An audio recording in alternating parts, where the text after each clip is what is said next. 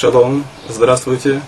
Мы уже говорили, что мудрецы создали так называемую ограду для Торы, то есть расширили несколько запретов Торы для того, чтобы отдалить нас от э, возможных нарушений.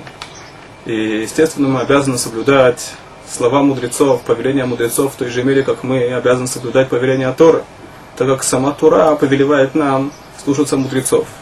Сегодня мы поговорим о нескольких запретах мудрецов, связанных с Млехет Коцер, с запретом срезать растения в субботу. Первый запрет мудрецов – это запрет подниматься на дерево, взбираться на дерево и пользоваться деревьями. Мудрецы опасались, что поднимаясь на дерево, человек может сломать или оторвать ветку дерева, и это Тура запрещает нам делать в шаббат. В этот запрет включается любое пользование деревом так скажем, нельзя повесить пальто или любой другой предмет, одеяло, гамак, качели. Все это называется пользование деревьями. Нельзя также облаготиться со всей силы на дерево. Касаться дерева можно. Мы говорили уже, что есть э, так называемый запрет мукцы. Дерево оно также мукцы. Если это дерево имеет э, мощный ствол, так что если я его коснусь или облокочусь чуть-чуть, оно не сдвинется от этого, тогда я могу это делать. Но если это молодое дерево или слабое дерево, то если касаясь его, я его смогу сдвинуть, то тогда даже касаться дерева нельзя. Этот запрет мудрецов распространяется также на те случаи, когда из-за этого, из-за этого запрета мудрецов я буду вынужден нарушить заповедь Тора. Я вам приведу пример – Скажем, незнающий человек построил суку, есть заповедь сидеть в сукот, жить в сукот на протяжении всего праздника сукот. И он это сделал таким образом, что нет никакой возможности попасть в суку, а только по стволу растущего дерева. И, как мы уже говорили, есть запрет мудрецов забираться по дереву. Так в такой ситуации, даже если он должен будет пропустить не исполнит заповедь Торы жить в суке, ему запрещено, запрещено подниматься по этому дереву. Это один из примеров, чтобы подчеркнуть, насколько запреты мудрецов, они важны и насколько э, нужно трепетно к ним относиться. Скажем, если есть гвоздь, который вбит в дерево, в такой ситуации также нельзя пользоваться этим гвоздем. Все, что непосредственно связано с деревом, нельзя пользоваться гвоздем, нельзя повесить туда корзинку и тому подобное. Это называется цедей и лан, и это также включается в запрет мудрецов. Если же есть какая-либо вещь, которая она напрямую не связана с деревом, а только косвенно связана с деревом, так скажем, есть гвоздь, который вбит в дерево, и на этом гвозде висит корзинка, то этой корзинкой, да, можно пользоваться. То есть, скажем, можно класть в эту корзинку и, и, и снимать с этой корзинки. Саму же корзинку вешать на гвоздь нельзя, потому что уже называется пользование деревом. То же самое касается, скажем, белевой веревки. Если белевая веревка, она напрямую связана с деревом, а, так и, нельзя пользоваться, то есть, скажем, вещи, которые висят там, с э, пятницы нельзя снять. Но если эта белевая веревка, она, она прикреплена к гвоздям, которые в свою очередь э, вбиты в дерево, тогда в субботу можно снять белье с этой веревки. Мы будем говорить в дальнейшем, что вешать белье в шаббат нельзя, как э, нельзя стирать в субботу.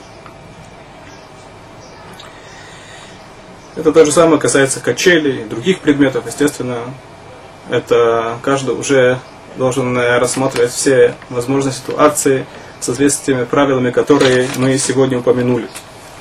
Если это дерево низкое, и оно ниже трех твахим, тефах по одному из мнений это 8 сантиметров, по другому мнению это 10 сантиметров. В любом случае, если это ниже 3 тфахим, ниже, скажем так, 25-24 сантиметров, то в такой ситуации это называется деревом. Это называется частью земли, и можно этим пользоваться, это не попадает под запрет. То есть э, э, можно сидеть, э, сесть на пенек, на низкий пенек, который ниже 25 сантиметров, 24 сантиметров, по мнению Хазныши, пенек, который ниже 30 сантиметров. И нет в этом никакого запрета. И, соответственно, травы, они также не попадают под этот запрет. Как правило, они ниже, и они называются, можно сидеть на травах и пользоваться, ходить по травам.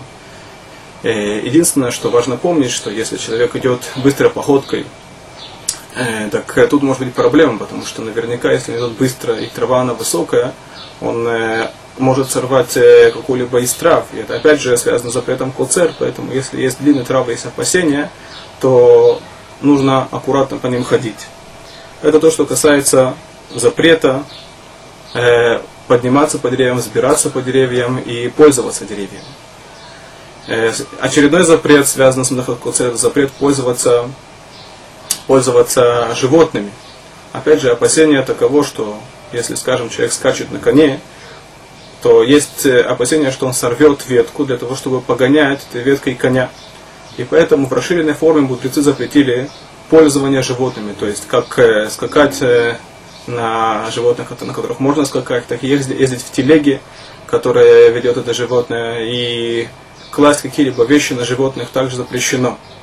Если с пятницы, если гружен осел или любое, другое, любое другое животное, то можно его разгрузить, так как э, есть запрет э, мучить животных цар балей хаим. Поэтому, несмотря на то, что если есть какая-либо вещь на дереве, мудрецы не разрешили ее снимать в субботу, но если, скажем, что-либо положили на животное в эрф шаббат до субботы, то это да, можно снять в субботу, так как если мы не снимем это в субботу, то животное будет мучиться.